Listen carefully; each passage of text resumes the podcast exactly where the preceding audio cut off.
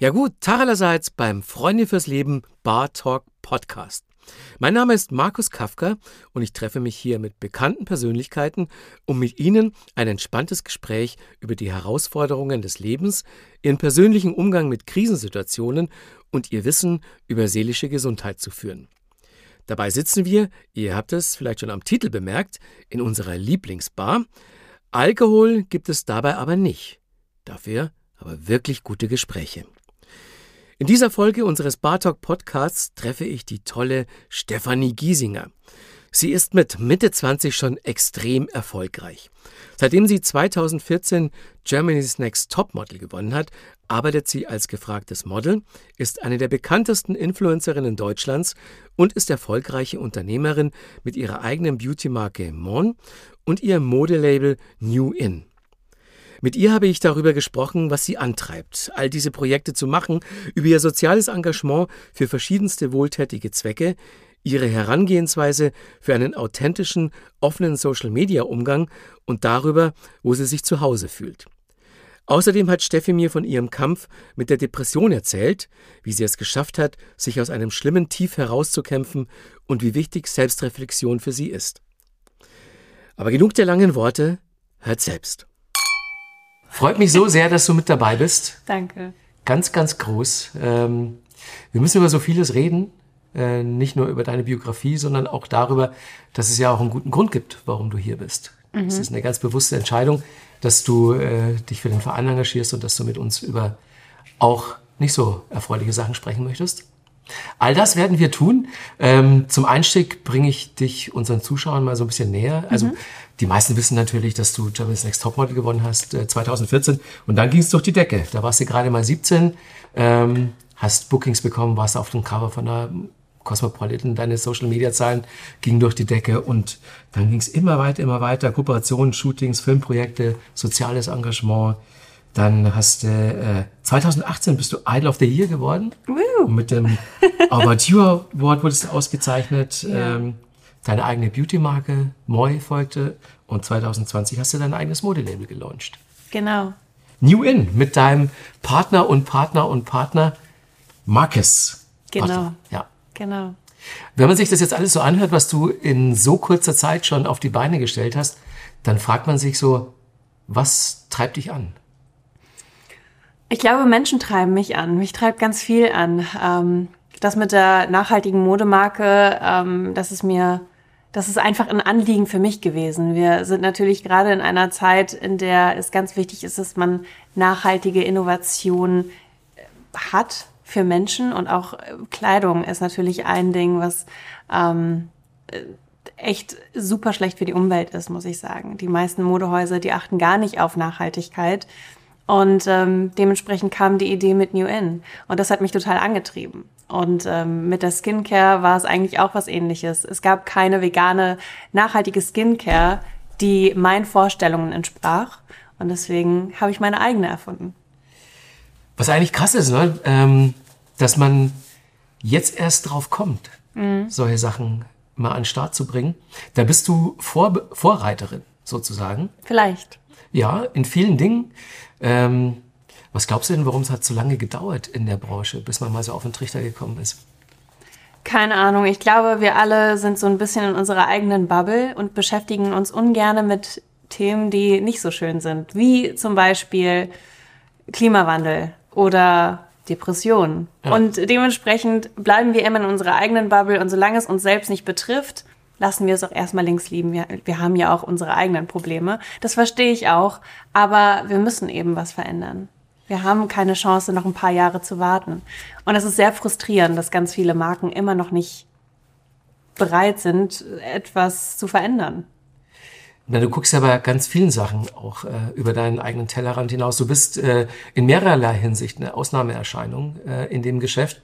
Weil abgesehen von den Ansätzen, die du uns gerade erklärt hast mit Modemarke und äh, Beautymarke, ähm, hast du ja einen ganz anderen Umgang zum Beispiel mit deinen Followern bei Social Media, als viele Leute das äh, aus deinem Business haben. Ähm, sehr authentisch. Danke. Sehr aufrichtig, sehr ehrlich. Was aber natürlich auch nicht immer einfach für dich ist, weil ähm, zum Beispiel, äh, wenn wir jetzt über deine Krankheit sprechen. Mhm. Ähm, eine Malrotation ist, wenn im Zwölffingerdarm sich was verdreht, also schon seit Geburt hatte ich da einen Fehler. Ähm, das wurde leider nicht entdeckt. Wenn es bei Babys entdeckt wird, werden sie operiert und dadurch, dass die Gedärme noch so weich sind, ist alles auch okay. Bei mir wurde das nicht entdeckt, sondern erst als ich 13 Jahre alt war und ähm, dementsprechend habe ich jetzt die Krankheit für immer. Okay, und da musstest du auch schon oft ins Krankenhaus und äh, hattest ja. auch vor gar nicht allzu langer Zeit äh, einen größeren Eingriff. Genau. Und ähm, hast äh, dich entschieden, einen sehr, sehr offenen Umgang bei Social Media damit zu pflegen. Was, was war so die Überlegung dahinter? Es ist mir echt nicht leicht gefallen, diese Entscheidung zu treffen. Vor allem, weil gefühlt bei Germany's Next Topmodel alles nur darauf reduziert wurde. Ich war das kranke Mädchen und als ich dann bei Germany's Next Topmodel gewonnen habe, war es für mich klar, okay, von diesem Image will ich weg. Und ich bin nicht das kranke Mädchen, ich will nicht darauf reduziert werden. Und ähm, es macht mich einfach auch nicht aus. Dementsprechend habe ich das immer so ein bisschen versteckt, lag sehr viel im Krankenhaus und habe dann einfach immer eine Zeit lang nicht gepostet. Und ja, ähm, Irgendwann mal wurde es mir aber auch zu viel und ich habe mich gefragt, wieso will ich das eigentlich immer verheimlichen? Wieso ist das so, dass es so ein Tabuthema ist? Dann ist es eben so. Ich habe eben die Krankheit, jetzt liege ich im Krankenhaus und dann mache ich hier Stories von vom Krankenhaus eben. Ähm, das habe ich dann angefangen, habe ein super tolles Feedback bekommen und 2018 wurde ich operiert und habe auch einige Fotos geteilt, die viele Menschen, glaube ich, auch nicht sehen wollten, von der Narbe ja. und vom Heilungsprozess. Und ich habe auch wirklich komische Nachrichten bekommen, von wegen, wie kannst du überhaupt? Und das gehört hier nicht hin und das ist ja sowas von nicht ästhetisch und eigentlich auch eklig. Aber es war mir dann auch egal, weil ich die Entscheidung für mich getroffen habe, dass es zu mir gehört. Und ich auch weiß, dass ich ganz vielen Menschen damit helfen kann. Ich bin ja nicht die einzige Person mit einer Krankheit und mit einer Narbe am Bauch, ähm, bin aber auch ein Vorbild für viele. Du hast ja bestimmt dann auch viel positives Feedback bekommen, dass ähm, vielleicht viele von deinen Followern, die auch irgendwas an sich nicht gut finden oder Probleme damit haben, das in die Öffentlichkeit zu bringen oder überhaupt darüber zu reden, dass du die ermutigt hast. Ja, das auf jeden Fall. Und das hat mir auch echt viel Kraft gegeben. Ich habe mich gefragt, als ich jetzt die aktuelle Staffel von Germany's Next Topmodel gesehen habe. Das schaust du an? Ja, natürlich, das gehört okay. ja zur Allgemeinbildung. ähm, ob die sich nicht vielleicht ein bisschen durch deinen Umgang mit deinem Ich inspirieren haben lassen. Kann sein. Wenn es was Positives ist, dann ist es ja gut. Dann freut es mich. Also man hat auf jeden Fall versucht, deutlich diverse zu sein. Man hat auch Narben gesehen und so. Mhm. Muss man jetzt gucken, was dann nach hinten raus nochmal drauf wird. Aber ähm, findest du das einen guten und wichtigen Ansatz, dass es endlich auch mal passiert? Und reicht es dir auch in der Form, wie es passiert ist? Auf jeden Fall. Also reichen tut es nicht. Ich finde, es gibt immer noch viel zu viele Tabuthemen. Also nicht nur Narben und Krankheiten, sondern generell all die Themen, die in den letzten Generationen immer so total über, unter den Teppich gekehrt wurden, wie zum Beispiel Depressionen, wie zum Beispiel oh, eigentlich alles Mögliche. Eigentlich darf man ja nur was kommunizieren, was einen selbst beherrlicht und das Leben noch verschönert ja. und ähm, einen nach außen hin stärker präsentiert. Aber ähm, ich finde es super wichtig, dass das jetzt überall angesprochen wird und auch zu sehen ist. Und man sieht wirklich die Diversität in den Menschen, man sieht sie in den Magazinen, man sieht sie in ähm, nicht nur in der Mode, sondern auch wirklich im Filmbusiness. Und das macht mich echt glücklich und lässt mich auch etwas positiver in die Zukunft schauen. Man muss halt jetzt gucken, ob das ähm, in vielen Fällen nur so ein ja, so ein Lippenbekenntnis ist oder ob die Leute sich dann auch wirklich dran halten und dabei bleiben. Ne? Aber ich glaube schon, dass sich in unserer Gesellschaft was verändert. Wäre ja traurig, wenn nicht. Ja, es wäre sehr traurig. Es wäre sehr wünschenswert, dass sich was verändert. Und da tust du auch eine Menge dafür, weil du dich ja auch in vielen sozialen Projekten engagierst. Äh, um mal ein paar zu nennen, ähm, für die Deutsche Krebsinitiative engagierst du dich, äh, Yes We Cancer dann äh, der Weiße Ring, Hilfe von Kriminalitätsopfern. Und du hast mit äh, Lücker äh, kooperiert für ein Projekt in Malawi. Ja. Ähm, kannst du uns davon erzählen, worum es da ging? Genau, ich habe ein Eis gelauncht, ein Non-Profit-Eis, wo der ganze Erlös von mir und Lücker gespendet wurde. Ähm, und auch wird tatsächlich, weil wir gehen jetzt in die zweite Runde. Und ähm, das Ganze ist zugunsten von Kindern in Malawi. Da werden ähm, Wasserstationen aufgebaut, Essen angepflanzt.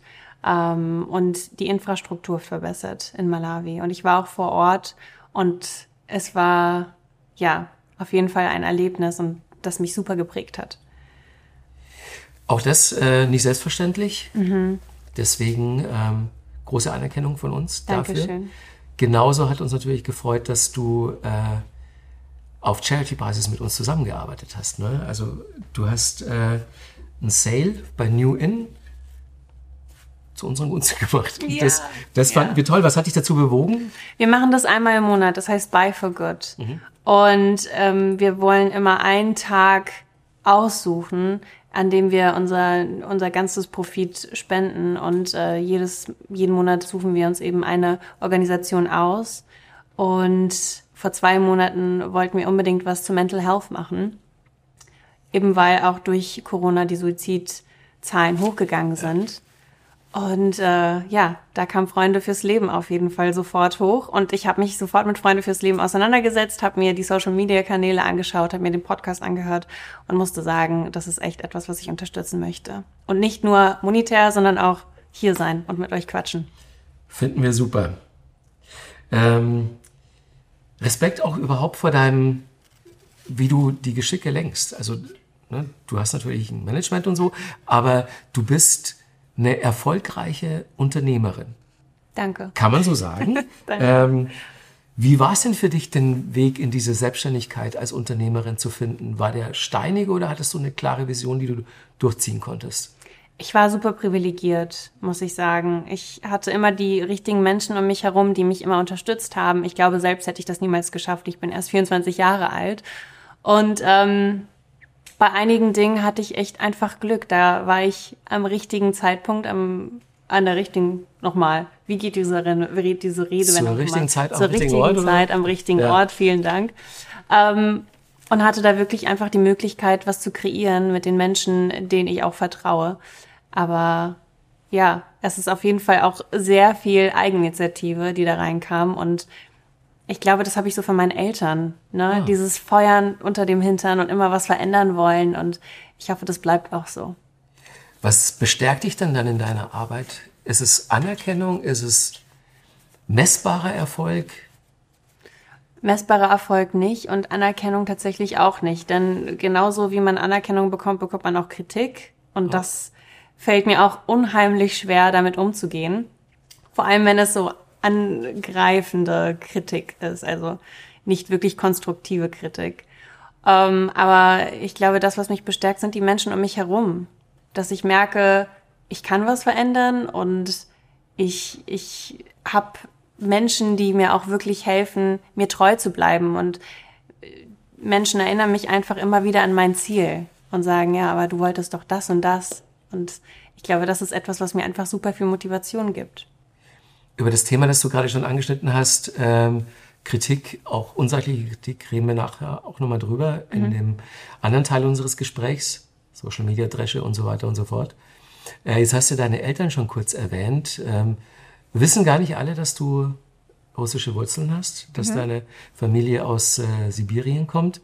Ähm, Moi, so wie deine Beauty-Marke heißt, ist ja auch ein russisches Wort, heißt genau, Wein. heißt Wein, ja. Ähm, man hat auch in der Doku, die äh, über dich gedreht wurde, gesehen, was du für ein herzliches Verhältnis zu deinen Eltern hast. Äh, die siehst du regelmäßig natürlich. Ja, durch Covid jetzt natürlich nicht ja, so viel. Bisschen weniger. Aber es ist auf jeden Fall meine Familie, das bin ich. Ne? Da komme ich her. Meine erste Sprache war auch Russisch. Ich habe erst im Kindergarten Deutsch gelernt. Und ähm, ja, ich glaube, meine Eltern haben mir sehr, sehr viel gegeben, was mir einfach auch die Energie gibt, immer weiterzumachen. Meine, du selbst, du bist hier in Deutschland geboren, du hast also mhm. nie in Russland gelebt. Ähm, ja. Was verbindet dich nichtsdestotrotz mit der Heimat deiner Eltern? Die Sprache. Es ist mhm. wirklich so, wenn ich Russisch höre, fühle ich mich gleich irgendwie so warm und weich und irgendwie so das Gefühl von, ach, jetzt ist alles wieder gut. Redet ihr auch viel zu Hause, ne? Wir reden nur Russisch zu Hause. Okay. Ja, und das ist echt schön. Aber leider habe ich gar keine russischen Freunde und spreche mit sonst keiner anderen Person auf Russisch. Aber vielleicht ist das gerade dann die Assoziation von Russisch und Heimat, Familie. Und ähm, ja, ich, ich würde mich aber auch echt, ich wäre gerne mal in Russland. Ich war einmal in Omsk und das war auch sehr aufregend in, in Sibirien. Ja. Ähm, Aber ich, ich glaube, ich würde das gerne noch mehr erforschen, detailliert erforschen. Hast du noch Verwandte da? Nicht so wirklich. Die Schwester von meinem Opa lebt da und die war ich tatsächlich besuchen, aber es ist jetzt nicht so, dass wir irgendwie so ein enges Verhältnis haben und gleich ein Gesprächsthema hatten, sondern eher so, ah, hallo, fremde Frau, hallo, ich bin Steffi.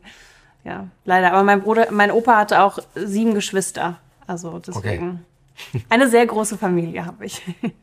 Was ist denn deine Heimat für dich? Äh, ist es Kaiserslautern, wo du aufgewachsen bist? Oder ist es Home is where the heart is, also wo Marcus ist? Das auch, auf jeden Fall, wo jetzt auch mein Hund, ich habe jetzt auch einen Hund und Marcus, wo die zwei sind, ähm, du lebst ist mein in Berlin Zuhause. Genau, ich ja. lebe in Berlin. Aber wenn ich in Kaiserslautern bin, fühle ich mich, fühle ich mich super wohl, vor allem auch bei meinen Eltern. Aber inzwischen, ich bin eine erwachsene Frau, ist wirklich mein Freund und mein Hund, das ist, das sind mein Zuhause. Ja. Sehr schön. Home is where the heart is. Ja, die Heimat muss nicht immer ein Ort sein, sondern ist dort, wo man sich geliebt und geborgen fühlt. Aber auch an einem Ort voll geliebter Menschen kann es vorkommen, dass man sich nicht gut fühlt. In solchen Situationen kommen dann Freunde fürs Leben ins Spiel. Wir informieren euch über die Themen Depressionen und Suizid, also Selbstmord, und geben Tipps, wenn ihr nicht weiter wisst oder euch Sorgen um einen Freund oder eine Freundin macht. Startet am besten auf unserer Website unter frnd.de. Hier findet ihr Infos und Fakten zur Depression und Suizid. Wir klären euch über Warnsignale, Hilfsangebote und Therapiemöglichkeiten auf. Außerdem könnt ihr über die Website kostenloses Infomaterial bestellen für euch und zum Weitergeben. Auf frnd.de findet ihr auch die Links zu unseren Profilen auf Instagram und Facebook und zu unserem YouTube-Kanal FND TV. Da gibt es auch die Bar Talk-Serie, wo ihr Videoversionen des Podcasts mit unserer heutigen Gästin und anderen interessanten Leuten, die ich an der Bar getroffen habe, anschauen könnt. So, und jetzt weiter im Text und zurück zu unserem Interview mit Stefanie, denn auch ihr ging es eine Zeit lang nicht gut und sie hatte mit Depression und Suizidgedanken zu kämpfen. Aber hört selbst. Erstmal nochmal vielen Dank, dass du mit dabei bist und überhaupt mit uns über diese Themen sprechen möchtest ähm, mit denen du auch ganz offen umgehst. Mhm. Also wenn man sich deinen Instagram-Kanal anguckt, dann ist da nicht nur Eitelfreude Sonnenschein. Ähm, ich erinnere mich spontan an ein Video, das es zum Jahresabschluss 2019 mhm. von dir gab, in dem du ganz offen über deine Höhen und Tiefen gesprochen hast. Ähm, vielleicht mal ganz, ganz allgemein zum Einstieg die Frage, welche persönlichen Erfahrungen hast du denn mit äh, psychischen Erkrankungen und Suizid bis dato gemacht? Ach, wir hatten in der Familie einen Suizidfall und ähm, einige Familienmitglieder haben Depressionen und ich hatte Depressionen. Ziemlich heftige und auch ziemlich lang und habe auch Antidepressiva genommen und ähm, ja, es ist auf jeden Fall ein Thema, das mich schon immer seit fast meiner Geburt verfolgt. Wie lange ist das bei dir hier? Dass du Gar nicht so lange her, ja. ein paar Monate tatsächlich. Erst, ich würde sagen, so seit November kann ich mich auch wieder selbst erkennen. Und habe auch ähm, erst im November aufgehört, Antidepressiva zu nehmen. Und das ist echt, das verändert einen komplett, muss ich sagen.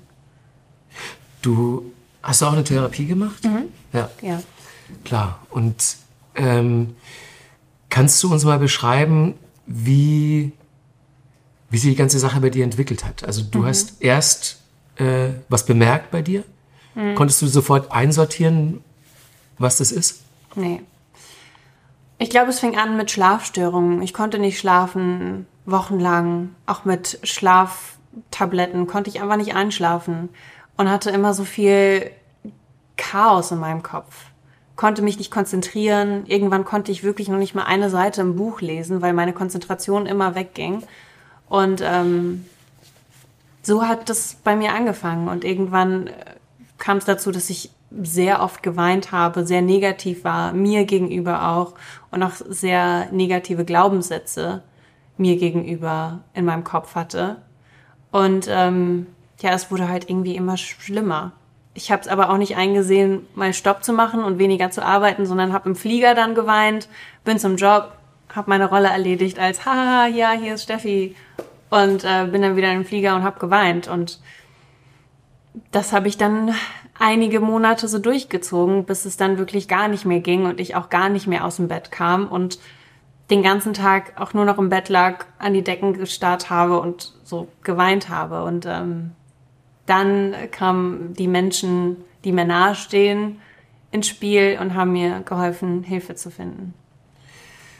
Kannst du dich noch erinnern, wie dieser Übergang war von Scheiße, was ist da gerade los mit mir, bis zu, ah, ich glaube, ich ahne, was hier los ist? Ich muss sagen, mein Gedächtnis ist so schlecht. Ich kann mich so schlecht daran erinnern, was überhaupt alles passiert ist. Für mich ist es so ein dunkles Loch einfach von damals. Was ziemlich typisch ist eigentlich. Ne?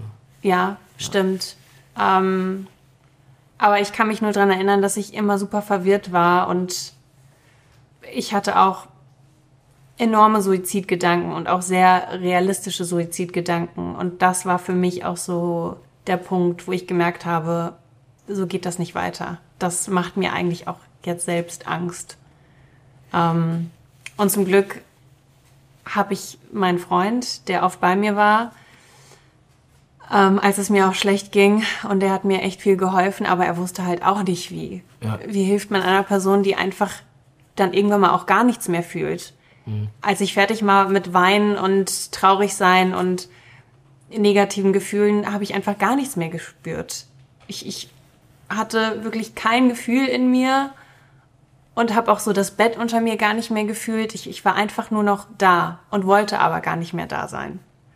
Und das war extrem schwer, nicht nur für mich, sondern auch für alle Menschen um mich herum. Dann kam die bewusste Entscheidung und auch die Notwendigkeit, eine Therapie zu machen, professionelle Hilfe in Anspruch zu nehmen.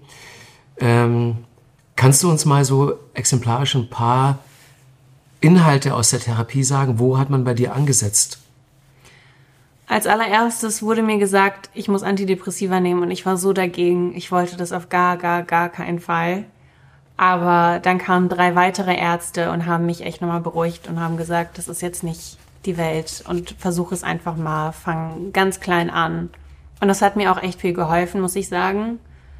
Ähm, ich habe es aber die ganze Zeit so sehr gehasst. Ich habe so gehasst, diese Chemie äh, zu nehmen.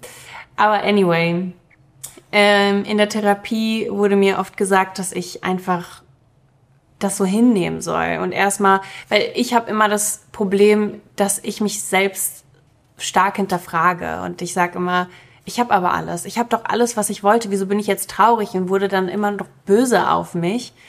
Ähm, und das hat mir echt geholfen, das einfach so hinzunehmen und das auch so ein bisschen von mir zu distanzieren und zu sagen, ah okay, da ist, da ist sie wieder, die tolle Depression. Na hallo, eigentlich wie eine Person zu sehen. Ah ja, okay, du besuchst mich wieder, alles klar. Na, wie lange bleibst du? Also vielleicht wie so eine kleine toxische Beziehung auch, wie mit Social Media.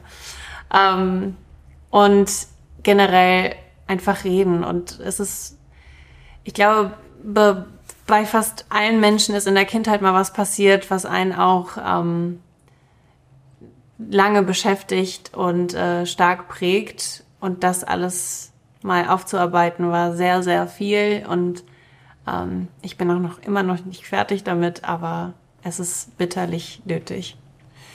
Kannst du sagen, dass es dir jetzt gut geht? Also gut, gut? Ich glaube, mir geht's ganz gut, gut, aber ich merke, ich verspreche mich oft, ich kann mich nicht richtig konzentrieren, ich finde nicht die richtigen Worte.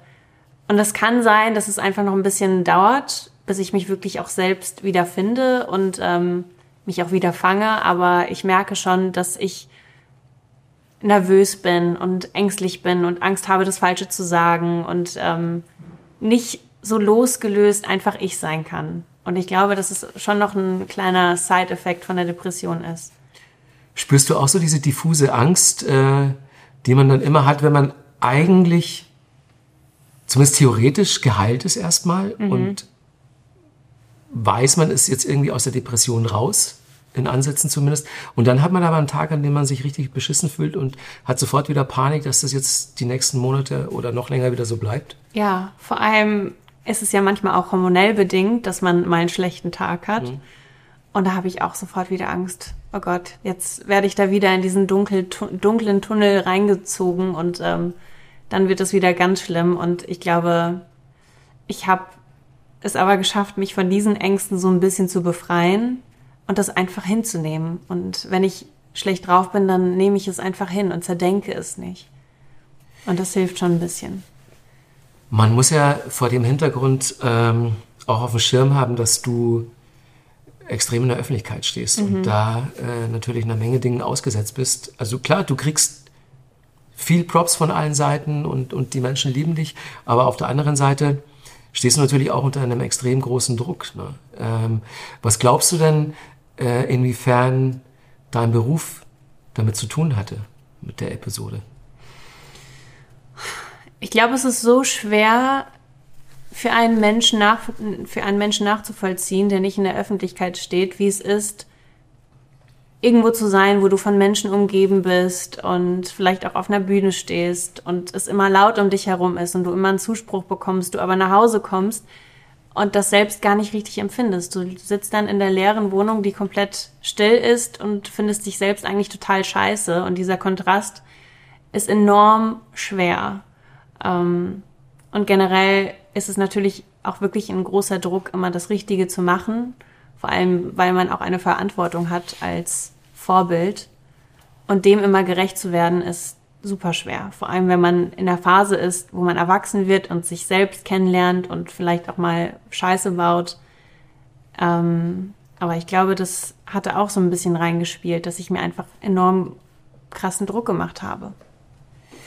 Und dann ist es halt auch so, dass man ähm, bei Social Media das natürlich alles nicht steuern kann. Ne? Also du hast, ähm, wie wir im ersten Teil auch schon festgestellt haben, du bist eben sehr authentisch und äh, holst deine Follower in ganz viel äh, rein, was dein Leben betrifft. Das macht dich natürlich aber auch sehr, sehr angreifbar. Ne? Ähm, hast du das an irgendeinem Punkt bereut, dass du die Menschen so sehr teilhaben lässt an deinem Leben? Ich habe es nicht wirklich bereut ehrlich und authentisch zu sein, weil das ist auch etwas, das ist, das gehört zu mir und so bin ich. Und von Anfang an war mir klar, ich versuche jetzt nicht irgendwie eine andere Person zu sein nach außen hin, sondern das bin einfach ich in der Öffentlichkeit. Und ich versuche nicht, ähm, mein Leben schöner darzustellen, als es ist. Vor allem, weil ich auch die Verpflichtung sehe, den Menschen, die mich als Vorbild sehen, zu zeigen, mir geht es halt auch manchmal scheiße und ich bin auch nur ein Mensch und ich bin kein Superhero, sondern bin einfach nur eine ganz normale Frau und das ist ganz egal, ob man jetzt in der Öffentlichkeit steht oder nicht. Ähm, ich habe ziemlich ähnliche Probleme. Deswegen habe ich es nie bereut, aber sich mit der Kritik auseinanderzusetzen ist echt nicht so leicht. Vor allem, wenn man dann in einer depressiven Phase ist und sich eh schon total kacke findet und schon eh an dem eigenen Sein zweifelt und eigentlich nicht mehr leben will und dann nur negative Dinge liest, ist es extrem schwer. Ist es so, dass du dir die negativen Dinge mehr zu Herzen nimmst als die positiven? Ich glaube, wir Menschen neigen dazu, das so zu machen. Hm. Ich glaube, das liegt in unserer Natur. Es ist halt wirklich auch aber auch eine schreiende Ungerechtigkeit. Ne? Also ich, wenn man jetzt zum Beispiel das Projekt in Malawi als Beispiel nimmt. So, da fährst du hin und äh, in der Kooperation mit Lücker werden äh, Projekte finanziert vor Ort. Also im Prinzip passiert da nur Gutes. Hm. Und ähm, dann begleitest du diese Aktion auf deinem Insta-Kanal und kriegst halt Dresche. Ja, aber ich muss sagen, da zu Recht, weil es war eigentlich in meiner Verantwortung, mich darauf vorzubereiten. Und dadurch, dass ich mich in die Öffentlichkeit oder so in, nach außen hin ähm, so in den Vordergrund gestellt habe, habe ich halt wirklich Machtstrukturen reproduziert, äh, die extrem rassistisch sind. Und dementsprechend war es auf jeden Fall auch ein Shitstorm, den ich verdient habe. Natürlich war es immer noch scheiße für mich, aber ich war nicht das Opfer in der Rolle und ich habe da auch definitiv nicht das Recht dazu, ähm, mich selbst irgendwie so bemitleiden zu lassen, sondern ich musste die Kritik annehmen und ich habe mich damit auch echt extrem auseinandergesetzt. Ehrt dich sehr, dass du da so selbstkritisch bist.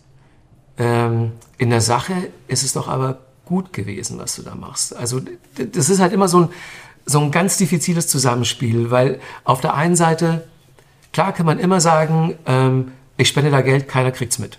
Mhm. Aber man sollte halt nicht unterschätzen, was deine Öffentlichkeit da auch nochmal zusätzlich bewegen kann. Also ähm, das ist ja jetzt auch nicht für dich, um besser dazustehen, sondern eben um eine gewisse Öffentlichkeit zu generieren, die für solche Projekte ja förderlich ist. Definitiv, ja, aber ich glaube, meine Kommunikation hat einfach nicht gestimmt. Nicht nur ich glaube, sondern ich weiß, dass meine Kommunikation nicht gestimmt hat. Ich war dort und habe wirklich so aus meiner Sicht erzählt, wie ich alles wahrnehme und das ist einfach, ja, es verändert eben auch nichts an der äh, Machtstruktur, in der wir immer noch leben. Wir leben ja immer noch im Neokolonialismus. Und ähm, es ist eigentlich total frustrierend für Betroffene ähm, zu sehen, dass dann schon wieder eine damals 22-Jährige nach Malawi fliegt und sich da in den Vordergrund stellt. Und ich, ich habe diese Wut auf jeden Fall nachempfinden können und habe das auch verstanden, wieso Menschen so frustriert waren und mich auch angegriffen haben. Es ist am Ende aber wahrscheinlich schwer, es allen recht zu machen. Ne? Weil wenn du, wenn du auf deinem Insta-Kanal nur Beauty-Sachen postest, dich zu keinen gesellschaftlichen, sozialen Themen äußerst, ähm, Charity komplett außen vor lässt, dann werden ganz viele Leute sagen so, was ist denn los mit der? Wieso kann die ihre Öffentlichkeit nicht für gute Sachen nutzen? Wenn du sie für gute Dinge nutzt, dann wird es immer so sein, dass entweder Leute sagen, das ist nicht genug oder es ist in der Umsetzung scheiße und so. Also du bist immer auf so einem ganz, ganz schmalen Grad von hier nach da. Also wie, wie gehst du damit um? Kann man Dinge lernen? Machst du da Training dann oder klammerst du Sachen aus und sagst, nee, mache ich einfach nicht mehr, kann ich nicht?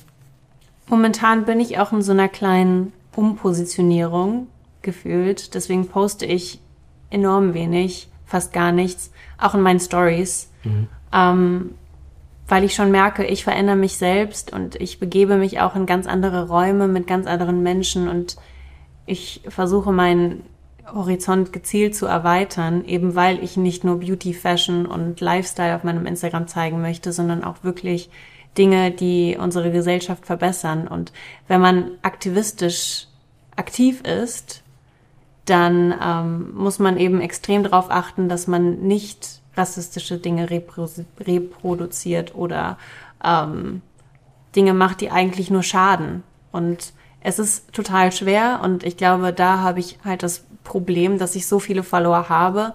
Aber andererseits finde ich es gut, dass alles so kritisch betrachtet wird. Denn dafür bin ich auf jeden Fall also ein Befürworter.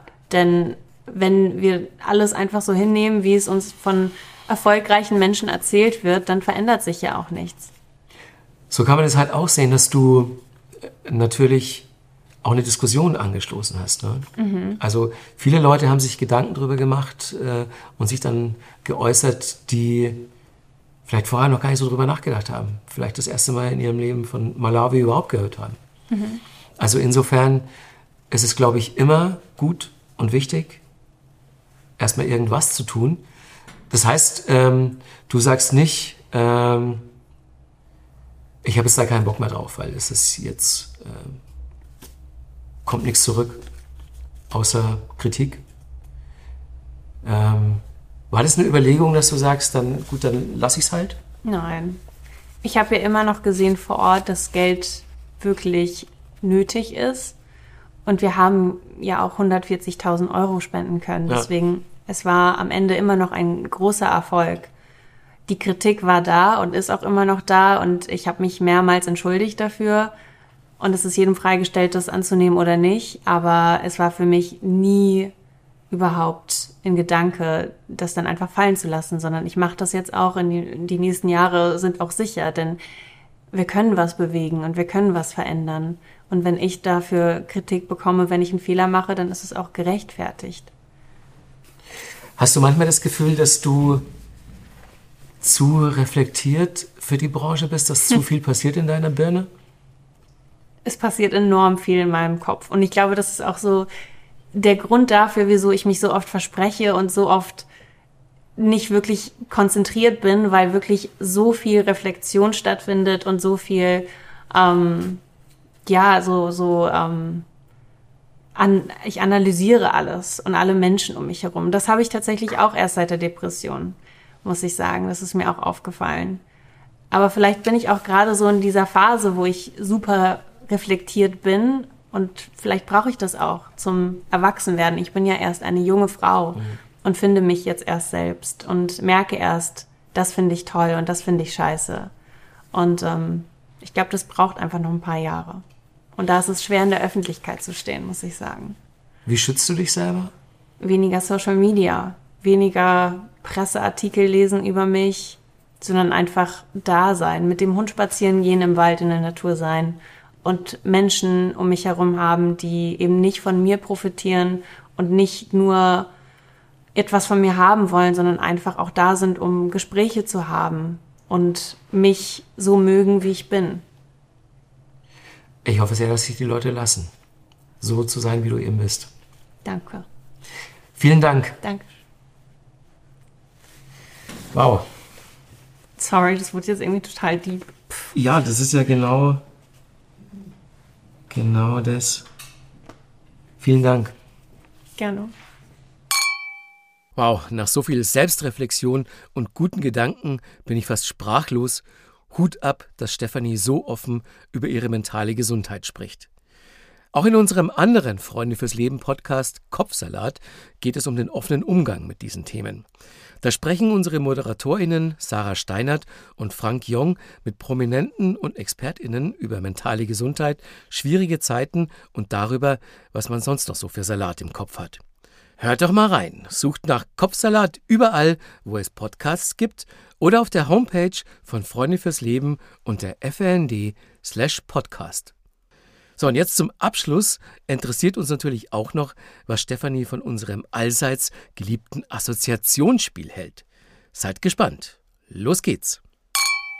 Äh, Steffi bekommt jetzt von mir Begriffe mhm. und assoziiert spontan ins Blaue hinein was dazu bin gespannt. Begriff 1. Schönheit. Schönheit. Authentisch sein. Reicht das? Natürlich. Schönheit ist für mich wirklich authentisch sein und ähm, das Leben so leben, wie man es leben möchte. Ohne irgendwelche Einschränkungen von außen. Das ist für mich Schönheit. Interessanter Schönheitsbegriff. Merke ich mir. Gut, danke. äh, Liebe. Liebe.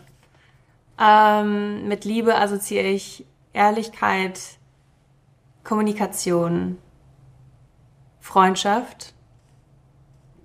Ähm, ich glaube, das war's. Reicht das? Klar. Gut. Ähm, Krise? Krise.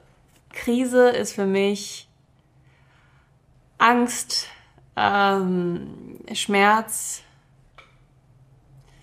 schwer und aber ehrlich gesagt auch ein positiver Blick in die Zukunft, denn aus einer Krise kann ja auch etwas Positives entstehen. Social Media bzw. Instagram. Uh, eine sehr toxische Beziehung. Oh. Ist das gut so? Reicht ja, das? Gut. Da, Musst du nichts mehr drunter schreiben, oder? Nee, ich weiß genau, was du meinst. Äh, Mode? Mode. Ähm, mit Mode assoziiere ich ein Ausdruck, ein Ausdruck von einem selbst, ein ähm, eine Ausdruck, hm, ja, voll schwer. Was kommt mir so in meinen Kopf, wenn ich Mode höre? Mode ist für mich Paris, Mailand, London. So, das ist wirklich für mich Mode. Ja. Das ist leider so. Aber eigentlich ist Mode der Ausdruck von einem selbst. Und du trägst das ja, weil du das magst, weil es dich nach außen hin präsentiert. Deswegen ist es ja eigentlich eine Präsentation deiner Persönlichkeit. Mhm. Ja, jetzt habe ich mich auch wirklich so rum. Ich kann dir komplett folgen. Nee, alles gut. Ah, verstanden? Ja, ja. Gut. ähm, Hunde? Oh, Hunde, das ist für mich absolute Treue, viel Arbeit, aber auch die absolute Freundschaft. Krankenhaus. Oh. Schmerz, Trauer, Weinen, Schmerz, Schmerz, Schmerz. Das ist für mich Krankenhaus. Also nichts Positives mit Krankenhaus. Außer es gibt eine Geburt, aber die habe ich jetzt auch noch nicht miterlebt im Krankenhaus, deswegen alles Negative. Ja. Ja. Zukunft? Zukunft. Ha. Darf ich nur positiv sagen, weil ganz ehrlich, eigentlich habe ich natürlich auch richtig Schiss vor der Zukunft. Richtig, richtig Schiss. Aber nee, sind wir mal positiv und ich sage, die Zukunft hat nur tolle Dinge für uns. Hält nur tolle Dinge für uns bereit. Glaubst daran, ne? Ja. Okay, gut, ich auch. Ist ja nix. ähm, Berlin? Oh, Berlin ist Heimat, Clubszene, gutes Essen und einfach viel Spaß. Aber auch echt nicht schön. Ich muss sagen, Berlin ist super hässlich. Und immer wenn ich Freunde hier habe aus anderen Ländern, sind die immer so, ach, das ist Berlin. Und früher, als es noch Tegel gab, war es so, ah, okay, das ist der richtige Flughafen von Berlin. Mhm, ja, das ist er. Mhm, ja. Alle haben mir das gar nicht geglaubt. Warst du schon im neuen Flughafen? Nee, Nee. noch kein einziges Mal geflogen, seit die Bude aufhat. Ja, auch nicht so schön, muss ich sagen.